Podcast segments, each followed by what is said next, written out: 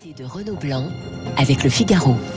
Bonjour monseigneur Mathieu Rouget. Bonjour Renaud Blanc et, bonjour à tous vos auditeurs. Évêque de Nanterre, première question très simple monseigneur. Le secret de la confession est-il plus fort que les lois de la République? Je crois qu'il ne faut pas opposer ce qui n'a pas à l'être. La loi reconnaît le secret de la confession comme celui des médecins ou des avocats, le secret professionnel. Un tout petit peu moins bien défini tout de même en ce qui concerne euh, l'Église. De fait, il n'est pas exactement du même ordre, mais il n'y a surtout aucune raison de polémiquer sur ce sujet aujourd'hui. Aujourd'hui, nous sommes à quelques jours de la remise du rapport de la commission indépendante sur les abus sexuels dans l'Église. Il y a des sujets très lourds à traiter. Euh, Peut-être que la question de, de, de bien préciser le secret de la confession peut se poser, mais c'est euh, important qu'il n'y ait aucune polémique parasite. Le sujet est trop grave, il faut que tous ensemble, l'Église bien sûr, mais aussi l'État, nous avancions.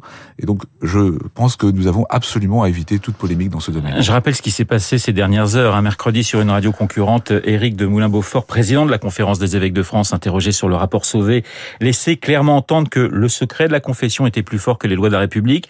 Réaction de l'exécutif qui demande au prélat de venir s'expliquer. Ça sera euh, mardi prochain, place Beauvau. Je cite cette phrase du porte-parole du gouvernement, Gabriel Attal. Rien n'est plus fort que les lois de la République. Vous avez été euh, surpris euh, par la réaction de, de l'exécutif? Encore une fois, je pense qu'il y a eu une mise au point après euh, la formule de Monseigneur de Moulin-Beaufort. Le, on est dans un contexte tout à fait d'une telle lourdeur que chacun est évidemment très sollicité dans sa sensibilité la plus profonde. Mais ce qui est important, c'est qu'on avance tous ensemble et la rencontre qu'il y aura entre le président de la conférence des évêques et le ministre de l'Intérieur s'inscrit dans le cadre des rencontres habituelles, régulières. On parle ensemble, on cherche ensemble le bien commun et il n'y a aucune raison de polémiquer. Pour vous, c'est une convocation ou une invitation? Je pense que ce genre de querelle de mots, dans le contexte que nous vivons, est tout à fait hors de propos. Il y a des sujets très graves à traiter. Il y a des conversations régulières entre les autorités religieuses et les autorités publiques, et on avance en recherchant ensemble le bien commun. Monseigneur Roger, j'entends hein, ce que vous me dites, mais cette phrase prononcée au lendemain, et vous le rappeliez, du rapport Sauvé, qui est un rapport terrible pour l'Église, est-ce qu'elle n'est pas extrêmement maladroite? Donc, Il y a eu une maladresse que Éric de Moulin-Beaufort lui-même a reconnue, mais ce que je voudrais dire surtout, c'est qu'Éric de Moulin-Beaufort fait partie de ceux qui ont été dans la conférence des évêques et sont encore extrêmement engagés pour que nous avancions sur ces sujets dramatiques. Il est de ceux qui, euh, après que son prédécesseur avait euh, recueilli le vote de l'Assemblée des évêques pour demander la commission indépendante, a fait avancer beaucoup de choses dans ce domaine. Et donc aujourd'hui, je peux vous dire, pour travailler régulièrement avec lui, que Éric de Moulin-Beaufort est de ceux qui veulent que nous avancions très sérieusement pour dépasser cette crise des abus. Alors la levée du secret de la confession dans, dans des cas bien précis fait partie des recommandations de, de cette commission. Euh, ou si préférez du, du, du rapport Sauvé. Est-ce que je peux vous poser une question très personnelle, monseigneur oui. Si demain un prêtre, je parle de demain, je ne parle pas d'avant, si demain un prêtre euh, vient se confesser et avoue ses pulsions et avoue qu'il est un danger pour la société, qu'est-ce que vous faites? Alors d'abord, moi comme évêque, je ne confesse jamais de prêtre. Parce que précisément pour que le secret de la confession ne soit jamais une protection du crime, ceux qui ont une responsabilité ne confessent jamais ceux à l'égard de qui ils ont une responsabilité pour ne jamais être prisonniers du secret. Si un, si un fidèle vient se confesser à vous en disant j'ai été Alors, abusé, je pense qu'il faut euh, par après. il faut regarder les choses dans leur réalité. Je pense qu'il y a deux impératifs à conjuguer. C'est ça qui est difficile et ça qui est très important. Souvent, c'est un espace de stricte confidentialité qui va permettre à la parole d'émerger. Et en même temps, il faut que le, la confidentialité, le secret qui peut permettre à une parole d'émerger ne soit pas la protection du crime. Donc il y a là, il y a là une, une, une tension, une difficulté sur lequel, comme vous le dites, les, la commission indépendante donne un certain nombre de recommandations. Nous allons nous en, emparer, nous en emparer, nous allons travailler pour trouver la meilleure solution. Cela dit, j'étais très frappé d'un interview, je crois, hier, euh, du président Jean-Marc Sauvé sur une télévision, disant que le vrai sujet, cette question de la confession, elle est très marginale. Le vrai sujet, c'est comment aujourd'hui on permet que la parole des personnes victimes puisse émerger. Et quand on étudie ce sujet de près, le président Sauvé et sa commission l'ont fait évidemment, mais nous aussi comme évêques nous y sommes très engagés, on voit qu'il y a parfois un enfermement dans le silence, d'où l'importance des cellules d'écoute que nous avons mises en place depuis euh, quelques années. Dans mon diocèse, il y en a une qui est vraiment très disponible, qui n'est d'ailleurs pas submergée, mais qui est vraiment disponible.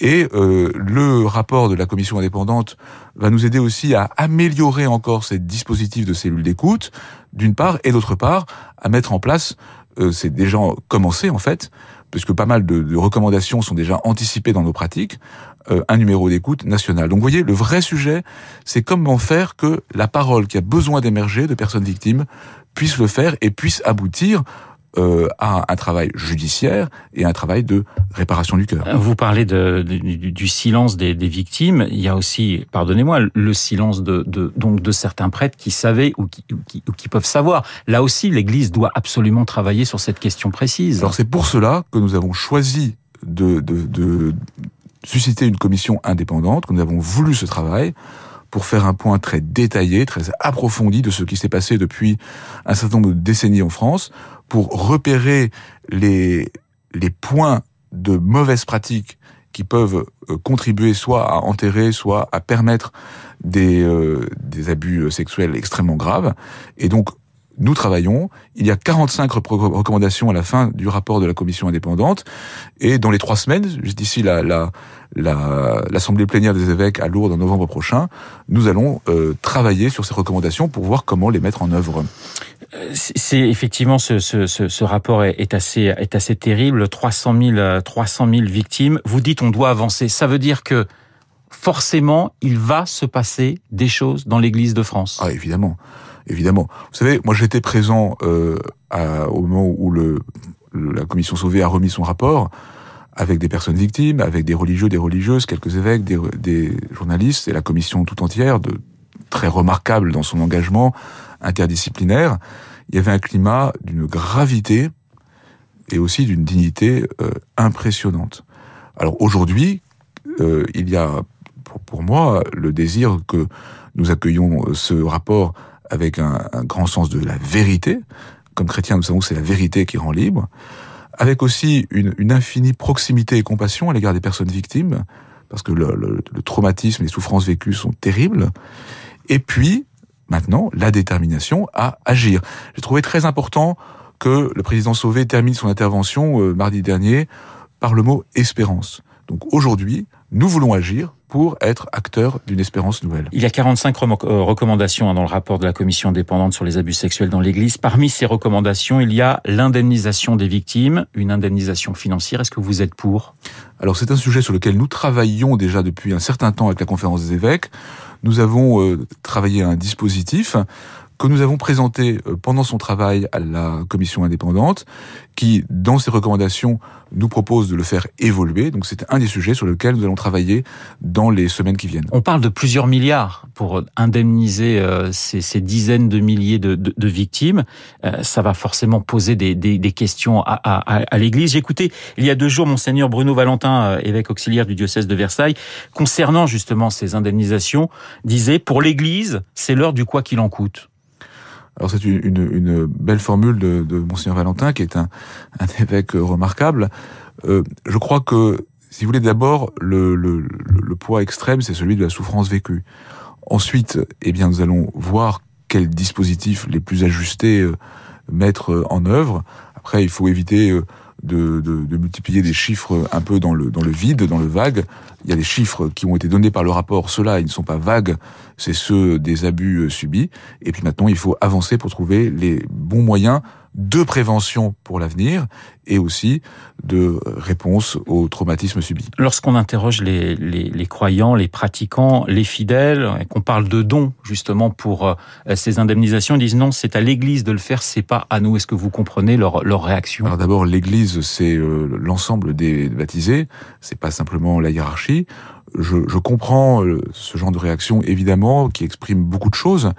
Maintenant, moi, ce que je constate depuis euh, depuis mardi et puis même auparavant, où comme évêque je suis engagé sur ce sujet, c'est euh, l'extrême esprit de responsabilité de la plupart des fidèles, qui sont à la fois, comme nous, euh, profondément blessés par euh, ce qui a pu se passer, mais très désireux de travailler pour que l'Église soit une maison sûre, la maison sûre qu'elle n'aurait jamais dû cesser d'être. Monseigneur Mathieu Rouget, je rappelle que vous êtes évêque de Nanterre. La SIAS souhaite par exemple, dans les instances de l'Église, hein, parmi ses recommandations, plus de laïcs et plus de femmes.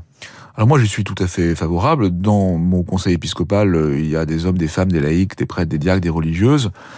Et, euh, dans toutes les paroisses de mon diocèse, il y a des équipes d'animation pastorale qui sont constituées d'hommes, de femmes, de laïcs, de prêtres.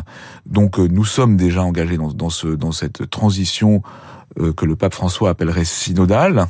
Ce qu'il faut, c'est repérer un certain nombre de, de, de lieux, de décisions, de responsabilités où euh, ce pluralisme n'est pas encore suffisamment assuré. Cela dit, il n'est pas euh, suffisant.